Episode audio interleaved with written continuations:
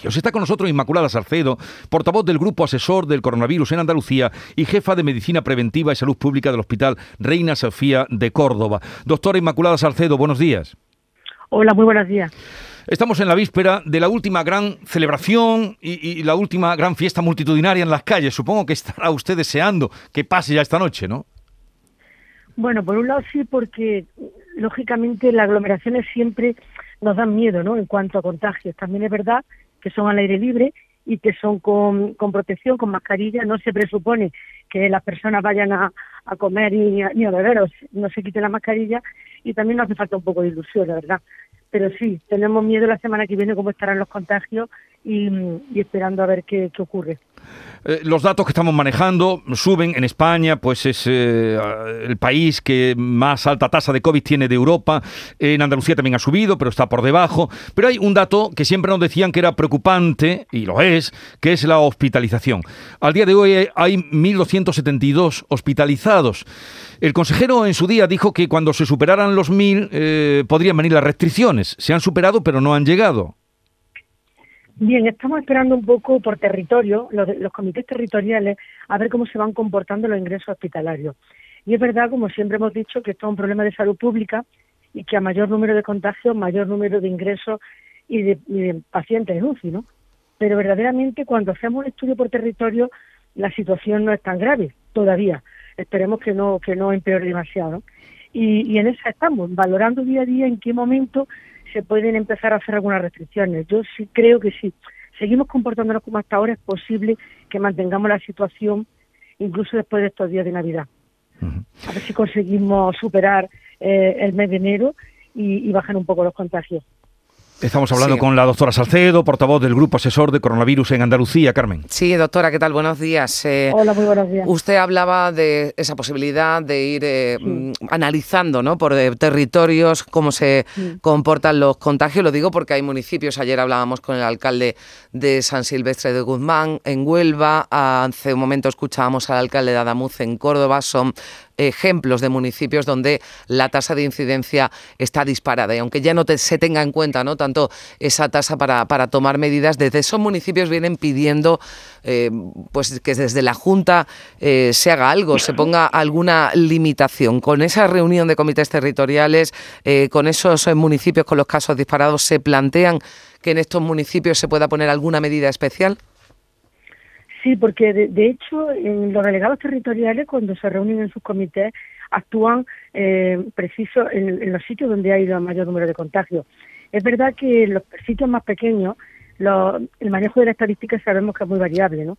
Cuando el denominador de población es pequeño, cualquier acúmulo de casos en una familia, en un brote, en cualquier eh, situación se disparan los datos, ¿no? Lo que hay que ver es un poco el comportamiento en su conjunto de los contagios y sobre todo en la repercusión que tienen los hospitales, que ya es verdad que está empezando a tenerla. Mm. Y un poco esa es la dinámica, día a día y conectado a ver qué pasa, pero es verdad que hay municipios que sí que están tomando más medidas. El pasado lunes, eh, señora Salcedo, se reunió el comité de mm. expertos. Eh, la medida, digamos, o la, medida más destacada que se tomó fue la eh, petición para que se ampliara el pasaporte COVID hasta el próximo 31 de enero para acceder a hospitales, residencias y también locales de, de hostelerías. Hay prevista tras las Navidades una nueva reunión para revisar datos y la posibilidad de, de tomar algún, algún tipo de medida. Sí, sí, sin ninguna duda. El consejero, pues estamos muy pendientes, tenemos reuniones permanentemente, como he comentado muchas veces, por videoconferencia y desde luego está claro que en enero nos tenemos que ver en algunas ocasiones para ir valorando toda la situación, ¿no? Y cómo van evolucionando los ingresos hospitalarios, cómo van evolucionando los contagios, pero, pero ya les digo que no dejamos de, de estar en permanente contacto y valorando los datos día a día. Incluso, como siempre he dicho, los festivos mandamos nuestros datos a diario para ver cómo evoluciona la, situación de, de contagio de hospitales. ¿no? Mm. Y, en esa estamos. ¿Y en esa reunión, doctora Salcedo, se podría tratar esa petición que ha hecho el presidente de la Junta de rebajar las cuarentenas a cinco días? Bueno, el rebajar las cuarentenas no es solo una cosa de la Junta, ha sido un acuerdo, como saben, del Consejo Interterritorial y una instrucción dada por el Ministerio, debido a la cantidad de contagios que había en, en comunidades, en la comunidad, ¿no? Que no son graves, que son mucho asintomáticos, pues se ha rebajado ese tipo de cuarentena siempre y cuando no sean personas vulnerables, lógicamente. los grupos más afectados se mantiene eh, la vigilancia normal y, el estudio de contacto es lo que ha variado. Y esas normas que existe el Ministerio son las que hemos asumido, como siempre hacemos en, la comunidad autónoma, ya que eso proviene de la ponencia de, salud, de la, de la reunión de salud pública. Eh, eh, señora Salcedo, de la nueva variante que de la que ha comunicado Francia, la IU-IHU, que son las siglas de ese eh, Instituto Hospitalario de Universitario ¿no? de, Marsella, mm, ¿tienen alguna información aquí en, Andalucía? No sé si se refiere exactamente a, a una, un nombre que han dado, que es la flurona, no, eh, hay una nueva variante en Francia que habla la IHU, parece que detectada en el Congo y de la que se están registrando los primeros casos en Francia.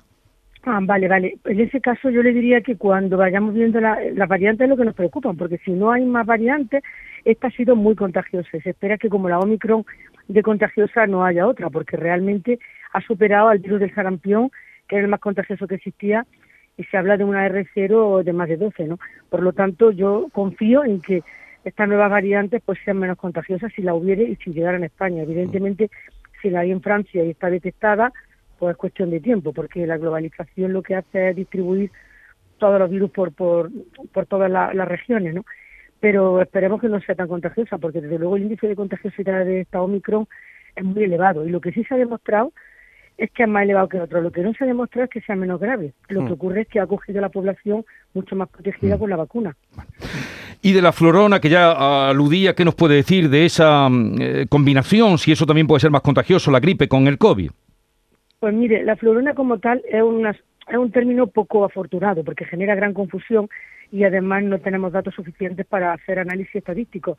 Yo lo que sí le puedo decir es que la coinfección por diferentes virus siempre ha existido, es un fenómeno habitual y siempre ha habido pues, virus que, que han coexistido, la, el SIDA con otro virus, eh, la gripe con cualquier otro virus, el coronavirus en este caso, como es tan, tan ubicuo ya, pues con gripe, con virus respiratorio sincitial. Pero fíjese que el año pasado, viendo los datos de Córdoba, en 15 meses hemos declarado un solo caso de gripe grave, ingresada. Lo que quiere decir que no hagamos caso a, a nombres raros ni a creernos que hay nuevas variantes sin que lo digan las autoridades sanitarias y además que utilizamos las medidas preventivas, porque la mascarilla, que es el mecanismo que protege de las gotas, ha prevenido no solo el coronavirus, sino la gripe y otros virus respiratorios. Es decir, vamos a evitar que esos pacientes lleguen a los hospitales para que no haya coinfecciones graves, que siempre la ha habido, pero que a nivel comunitario no suponen mayor problema que tengamos datos hoy por hoy.